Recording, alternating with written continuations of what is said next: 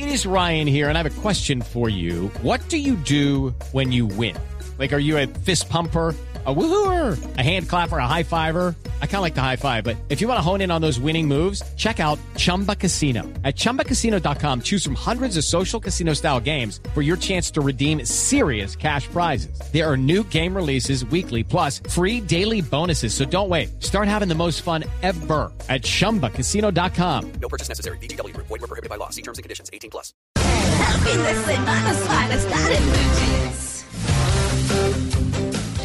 Dime cómo hablas y te diré qué logras. Y esto podría interpretarse de varias maneras porque cuando uno ve cómo las personas se expresan, también están mostrando su actitud de alguna manera ante la vida. Cómo dicen las palabras, por qué lo dicen, qué palabras usan. Y eso es correspondiente directamente con, con sí, como, cómo se sienten, con cómo son y demás. Así que ese es nuestro tema central de hoy y nuestra invitada Guiomar Nanetti Ramírez, que es máster en programación neurolingüística, tiene que ver mucho con eso nuestro tema de hoy, eh, coach, gestora de felicidad y productora ejecutiva de Navegarte. Muy buenos días, Guiomar. Muy buenos días para todos. Yo soy un poquito alérgica al tema felicidad, ¿no? Aquí los oyentes saben porque es que, bueno, yo lo digo Es con un mucho... tema de moda, pero también es una em, y es algo súper importante y es que la felicidad es una forma de viajar, no un, un destino. Ah, Entonces chévere. tiene que ver más en el cómo me vivo la vida, cómo recibo el viaje y no esperar voy a ser feliz cuando tenga la casa, cuando me case, porque esos destinos no generan felicidad, sino la forma en que yo llego a ellos. No, claro. Sí, así es. Sí, ¿no? hay una hay una frase que es muy reiterativa y que se usa a veces de, de, de muchas maneras, pero que pues la felicidad no es el camino, no es el, el destino, sino el camino. Si uno no es feliz mientras busca ser Sí. feliz, pues tampoco lo va a conseguir. Y además Es es a raticos, eso tampoco pues es que viva uno, ¿no? Florecido. como dopado, pues, de felicidad. Ahorita que hablaban del tema de gratitud, cuando uno habla del tema de felicidad, Sí. una de las formas de poder permanecer feliz es ser agradecido. Bueno, pero chao felicidad. Bueno. ¿no? Sí, porque el tema de hoy tiene que ver con las palabras, con los términos que usamos y lo que nos representa. Dime cómo hablas y te diré qué logras. Somos lo que hablamos. Somos lo que hablamos. Nuestro cerebro es como un computador. Desde que estamos en la barriga de nuestras mamitas, eh, el lenguaje se pega por las emociones. Entonces, todas esas palabras como de afecto, esa emoción que siente una mamá, un papá, todo eso que se habla durante el embarazo, comienza a generar en ese computadorcito que es ese cerebro de ese bebé como unas cadenas eh, neuronales que van a ser su forma de lenguaje. Son programas. ¿Eso qué significa? Que son programas que se pueden instalar o desinstalar. Hay programas que hay que actualizar, por ejemplo, las formas de afecto. Pero hay unos que son dificilísimos de quitar, ¿no? Sí, es como cuando tú vas a instalar un programa nuevo en el computador, tú ves que hay que darle ejecutar, él hace como una revisión del computador general y a veces tienes programas que son incompatibles. Entonces, a veces hay que eliminar otros programas que son incompatibles con ese nuevo programa que quieres eh, eh, insertar. Pero todo depende de la emoción. Cuando uno un buen día dice, ay, voy a comenzar una dieta, pero no tiene una motivación que lo emocione, o sea, no es lo mismo cuando uno está estrenando novio o hay alguien que le gusta para ponerse a dieta, para ponerse super fashion, un- una actitud y una emoción distinta, uno se comienza a programar distinto. A cuando dice, ay, hoy voy a comenzar la dieta, la típica de primero de enero, después del cargo de conciencia de diciembre, y uno dice, Después del ahora sí". pavo y todo. Sí. eh, las natillas, los buñuelos, todo eso, entonces es distinto. Entonces el tema del lenguaje, la emoción es muy importante porque cada palabra tiene una carga eh, emocional. Claro, pero eso de somos lo que hablamos, digamos que muestra cómo nos formaron, que es lo que usted está diciendo, pero pero desde la base para formar personas excelentes. Uno escucha muchas historias, por ejemplo, de concursantes, en, eh, ahora que están tan de moda todos estos concursos de canto y demás, me los veo todos. La voz Kids. Me- no, pero me los veo todos. Me veo la voz Kids y hago zapping con la voz de Voice la de Estados y- Unidos. Y, arranca la nueva temporada de American Idol. Idol, sí. Y terminó American Got Talent, donde había también cantantes Sí. ahí fantásticos. Sí. No, son muy No, buenos. yo me los veo todos. Todos, me los gozo y to- será por lo que Y el talento de estos niñitos está Increíble. verdaderamente Espectacular. increíble. Es una Sí. cosa deslumbrante. Claro, y entonces uno se escucha en, en muchos de esos concursantes, no digo específicamente estos niños, sino en todos a través de esos programas y de muchos otros, de personas que dicen, no, es que cuando estaba pequeño me decían que no era capaz, que yo no podía, que para qué me presentaba, que nunca iba a llegar, que nunca no sé qué, y son todas esas cosas que se graban. Entonces dice uno, ¿cómo generar personas excelentes desde, desde la palabra, desde el pensamiento? Las palabras, digamos que la comunicación tiene varios aspectos, no solamente la parte verbal, es el tonito Sí. en el que lo digo y el lenguaje no verbal.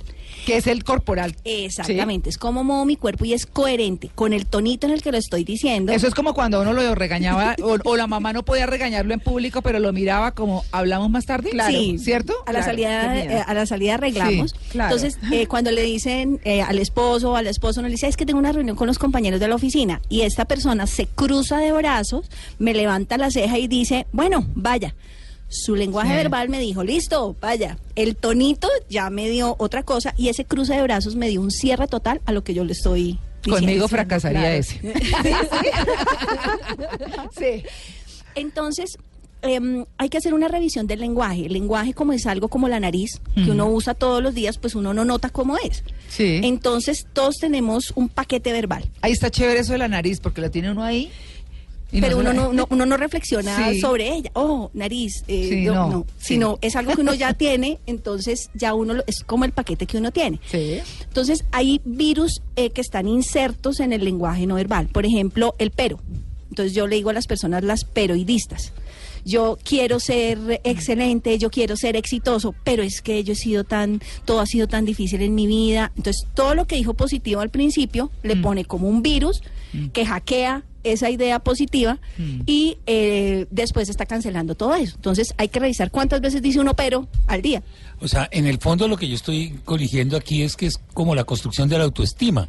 Es decir, todo lo que es Mm. positivo, pero también el fatalismo y el negativismo son cosas programadas, según usted. Exactamente.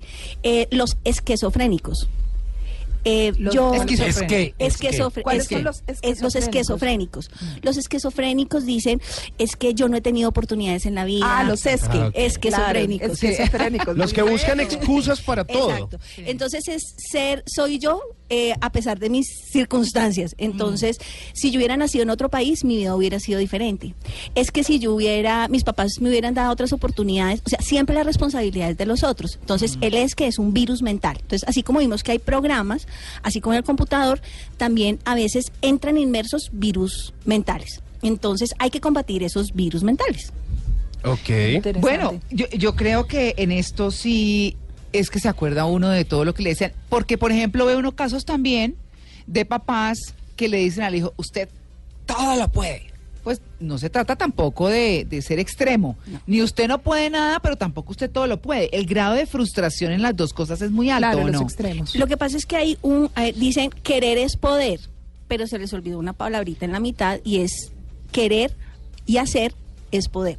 Ok. Sí. Entonces hay algo en, en inteligencias múltiples, ahorita que hablamos de los niños talentosos, y es que yo puedo, cada quien viene con, así como con el paquete verbal, viene con un paquete de dones. Entonces, ¿cuál es su gracia? Entonces imagínense a Michael Jordan, que tiene un tipo de inteligencia que es inteligencia cinética o corporal, Mm. eh, no sé, como abogado. Pues de pronto esa no era su talento, esa no era Sí, su gracia. Entonces no. la idea es, si uno logra reconocer Mm. esos dones que tiene la persona, potencializar sobre esos dones con esa retroalimentación positiva. Michael Jordan, eh, pues aquí los señores que sabrán más de deporte que yo, él no tenía la estatura requerida para ser eh, basquetbolista, Basquetbolista, sí. pero él desarrolló en esa misma inteligencia, que es la inteligencia cinética corporal, Mm. eh, a partir de un deseo, una emoción, comenzó a desarrollar otra habilidad, que fue la habilidad del salto. Entonces Mm. miren que a partir de ese mismo don o talento, una buena, él no, ¿qué tal el mismo diciendo, no, yo no puedo, no quería tanto lo que quería, que su cerebro buscó las herramientas necesarias para lograr lo que él quería. Y eso no sería diciéndose, no, yo no puedo, ya soy muy chiquito, yo no. Entonces miren como si las palabras que uno mismo se dice, o los coaches que uno tiene alrededor, las personas que están cerca de uno, por ese poder que tienen hacia uno, lo pueden programar o hacia el éxito o hacia el fracaso. Esos papás que quieren que los papás, uno sea lo mismo que uno. Entonces, si yo soy abogado, quiero que mi hijo sea abogado. Y resulta que el talento, la gracia que tiene, es otro totalmente Claro, distinto. claro, claro, claro. Son cosa. determinantes esas palabras, ¿no? Esas palabras que les decimos a nuestros hijos y son los que los programan para el resto de la vida. Claro. Indudablemente. Bueno, entonces, más adelante vamos a ver como las recomendaciones, porque hay que cambiar ese lenguaje. A ver cómo podemos ser más positivos y propositivos. Propositivos. ¿Cierto? ¿Y cómo aprender a responder preguntas tan difíciles como, amor, ¿estoy gorda? Estoy llenita de amor.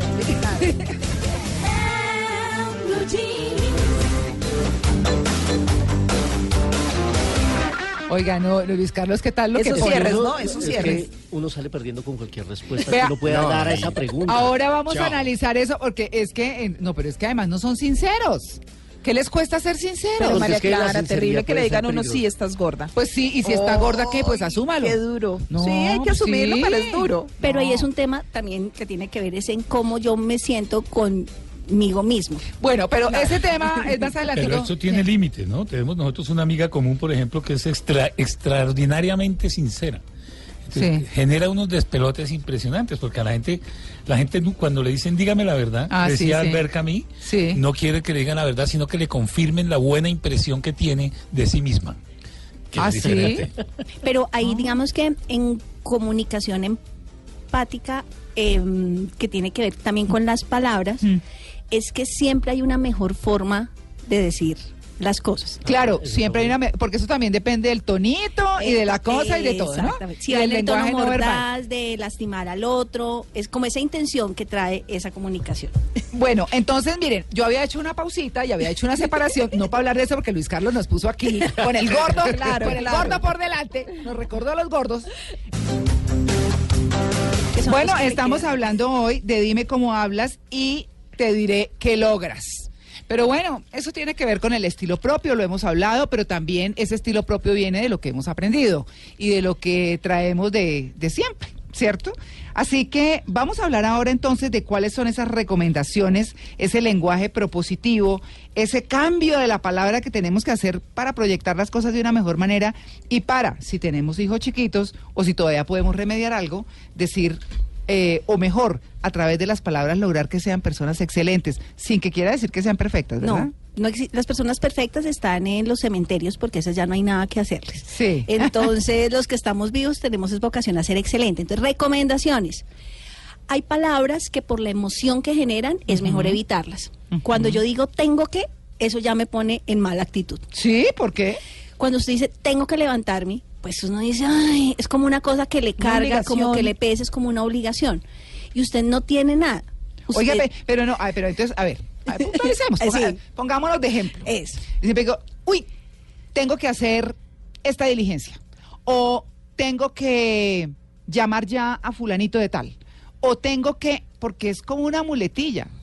Exactamente. ¿Pero qué? Pero eso tiene una carga emocional. Sí, pues yo no la siento. Pero Lo que tú- siento es una responsabilidad terrible. Exacto, pero ¿cómo te sientes con las responsabilidades? O sea, ¿te hace sentir bien o como una cosa que te genera, el cuerpo sabe cuando no te sientes bien? Ah, Esa no, pero, pero- a ver, yo creo que las responsabilidades son responsabilidades, ¿o no? Sí, pero tú puedes preferir hacerlas y te sientes distinto. Ah. Yo no tengo que trabajar.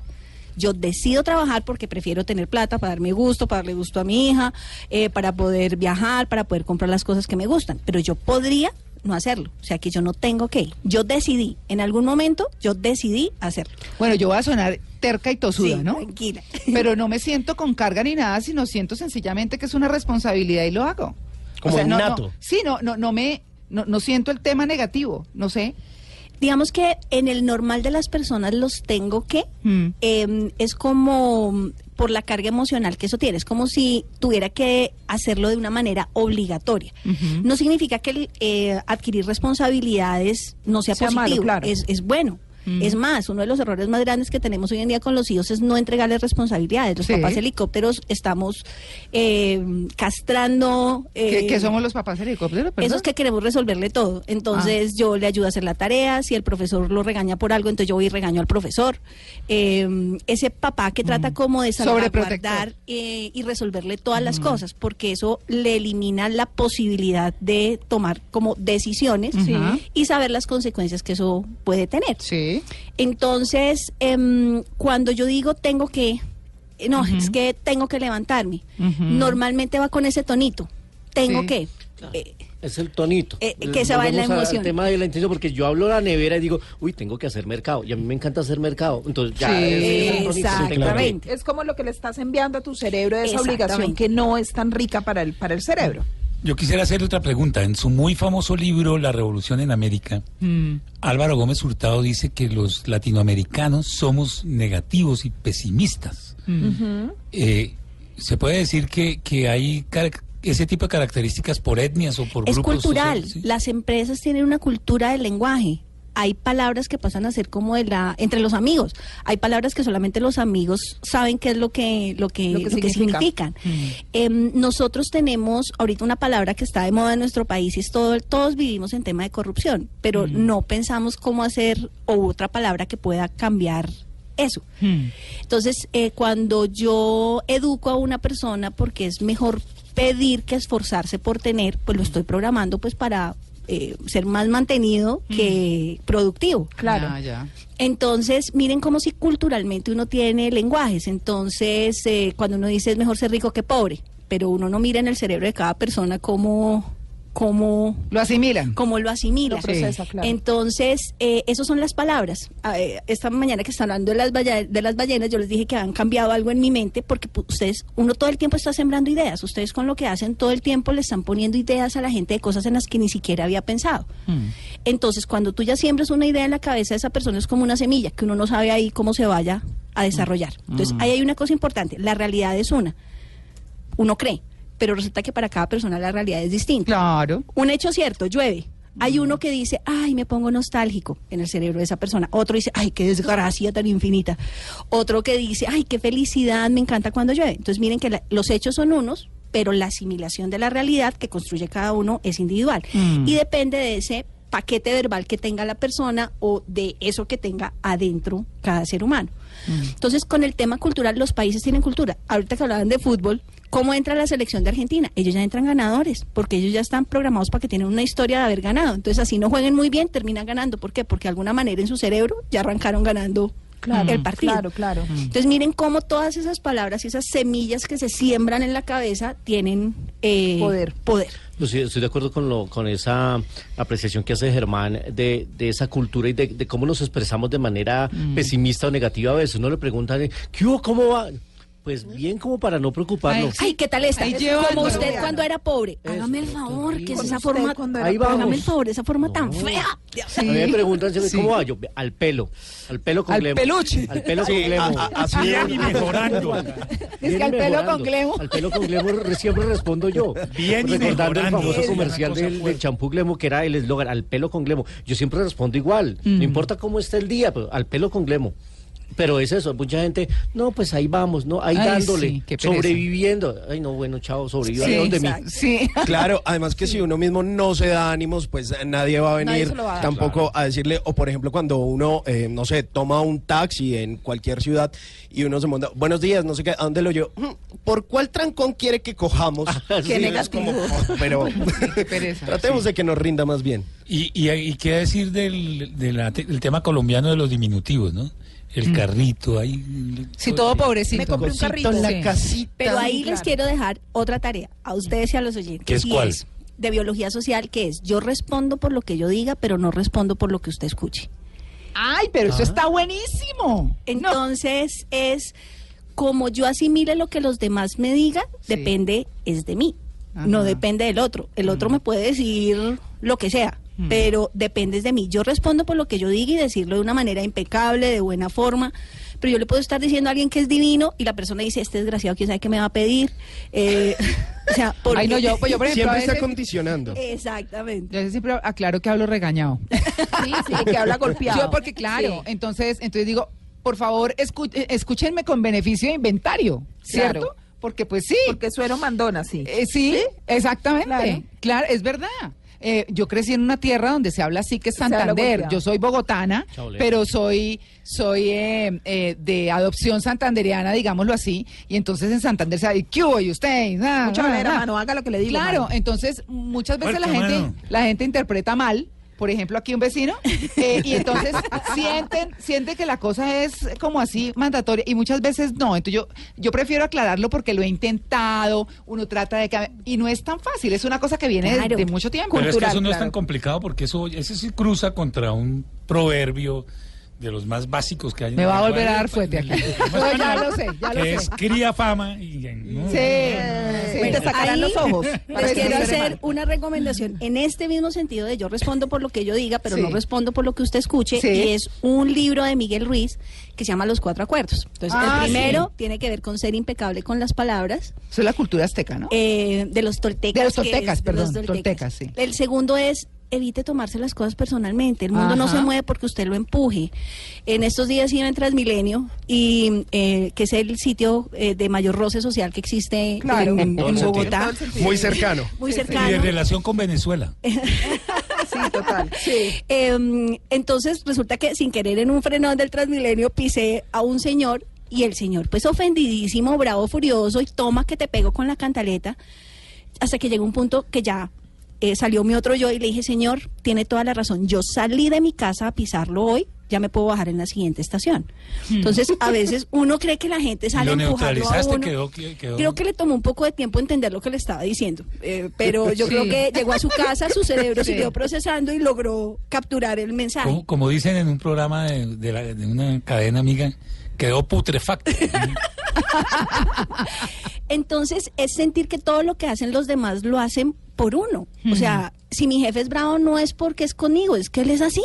Y eso es antes de mí, conmigo y después de mí. Entonces cuando yo entiendo que como el mundo es, no es por mí, sino porque ellos son así, pues también mi emoción respecto a los otros cambia. Y como mira a los demás, eh, eh, conocí a alguna persona que eh, pues era una gran eh, amiga, digamos, solidaria, colaboradora, en fin, muchas cosas muy chéveres y eso era lo que se veía o lo que por lo menos en mi caso particular percibía. Y para otras personas, no, es que es toda crecida, es que es toda... Yo decía, pero es que yo, pues sí es así, pero a mí no me importa, eh, no me afecta y es así, pero me gusta lo chévere que tiene. ¿Cierto? Exacto, que a beneficio de tú decides el beneficio de inventario. sí. Entonces, si tú siempre miras es como lo bueno que trae las hasta las peores situaciones Sí. traen cosas muy buenas porque sacan lo mejor de ti. Mm. Japón tuvo que sufrir dos bombas atómicas para ser potencia mundial hoy en día. Mm. Entonces, hasta las peores cosas es em, Traen. ¿Cuál es la diferencia entre el carbón y el diamante? La presión. O sea, para los geólogos y todo eso es, y el carbón pues es un mineral importante, pero el diamante tiene un valor impresionante. Entonces, ¿qué hace que uno sea un diamante? Pues a veces la mayor presión saca o lo mejor o lo peor de ti. ¿Dónde está la decisión? En ti, en qué va a salir de ti en esa situación. Entonces, em, en estas recomendaciones, pues, de eh, evite tomarse las cosas personalmente. O sea, el mundo no se mueve porque usted lo empuje, la gente es lo que es porque tiene su propia historia, sus propios cuentos. Y en palabras, ¿qué hacemos de palabras? A ver, Ah, hablemos bueno. muy rápidamente de eso. Eh, Eso le quería agregar, La María práctica. Clara, porque es que siempre he escuchado que las palabras tienen una vibración especial y como que eso coordina con el cerebro, pero entonces eh, sí hay como una especie de palabras claves para activar cosas que usted quiera, de las que se quiera empoderar o quiera bloquear. Hay que evitar ciertas palabras y que las tenemos dentro de nuestras costumbres. Por ejemplo, el tema del no. Los pobres niños oyen al día como un millón de veces la palabra no. Eso me acuerda de Osho, eh, ¿no? Que decía que él no sabía que se llamaba Osho hasta- porque siempre pensó que se llamaba no. Porque a todos le decían no. No. Ay, no. Claro.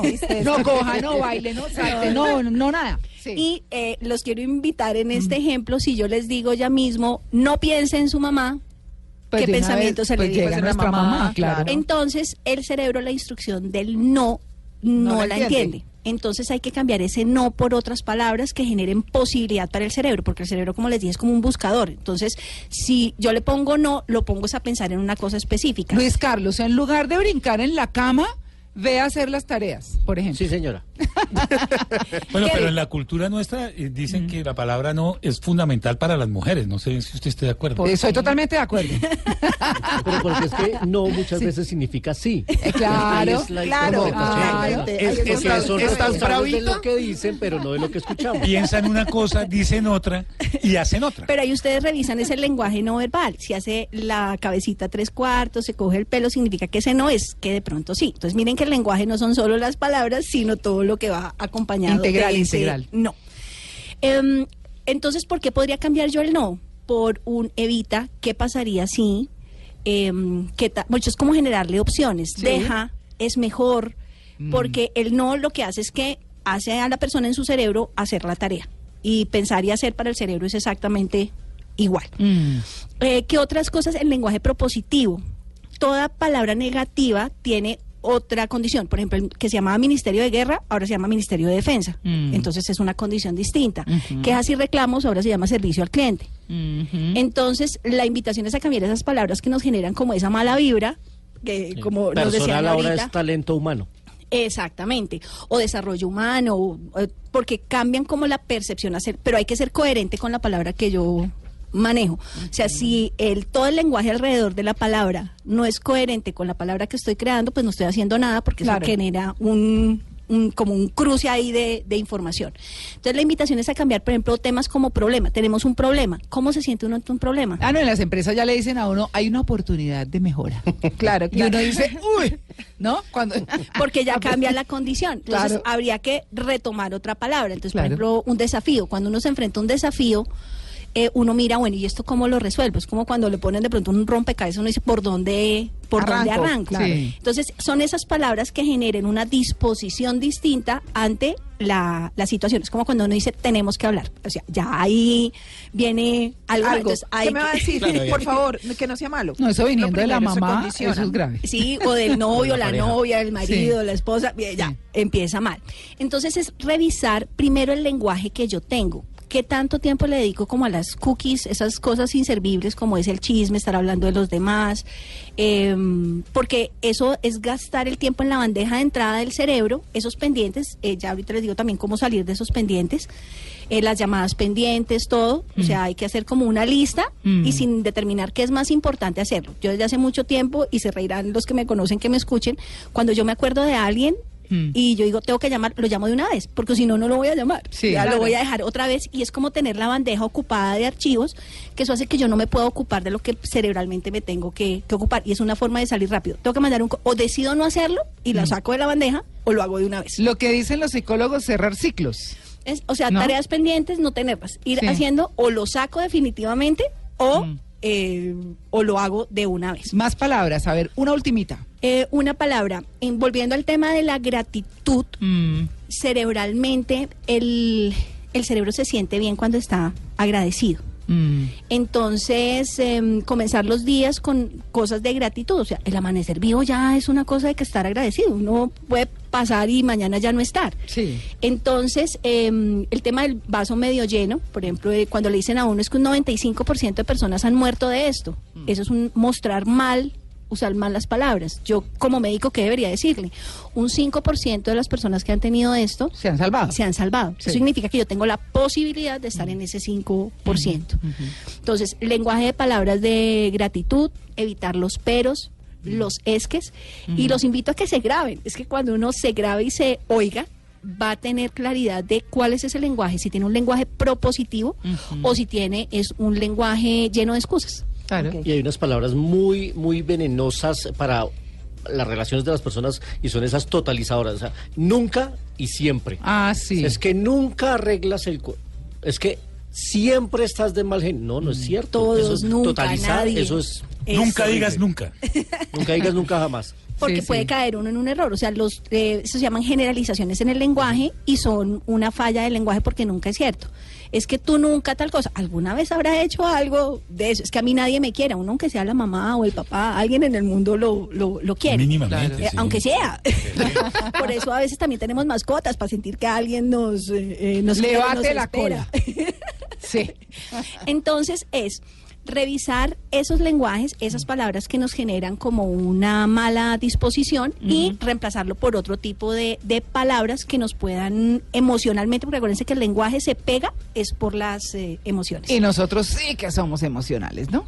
Sí, y quería agregar de pronto como sugerencia y como para cerrar esto, eh, uno ve muchos conflictos en las familias, de pronto de mamás, papás que le dicen ciertas cosas a los hijos y siempre de forma agresiva y ven que el niño no reacciona. Entonces también es como un consejo a cambie ese método, hágaselo entender de forma distinta, con amor, oiga, colabóreme, ayudemos, eh, porque de pronto eh, si hace la cosa de forma distinta, pues le va a dar un distinto resultado, obviamente. Y ahí tocas un tema muy importante y es que es el tema de las influencias o el poder. Cuando tú recibes una comunicación de alguien que tú sientes que tiene poder sobre ti, tiene una emoción mucho más fuerte. Entonces, por eso esa comunicación de padres a hijos es tan importante porque son pegantes emocionales muy grandes. Cuando el papá le dice es que usted es un inútil, es que usted no sirve para nada, Eso construye, Uy, destruye. eso construye una autoimagen. El caso Michael Jackson, el papá le decía que era un negro feo y él creció con ese complejo, queriendo ser un blanco. No, y cambiarse, y cambiarse.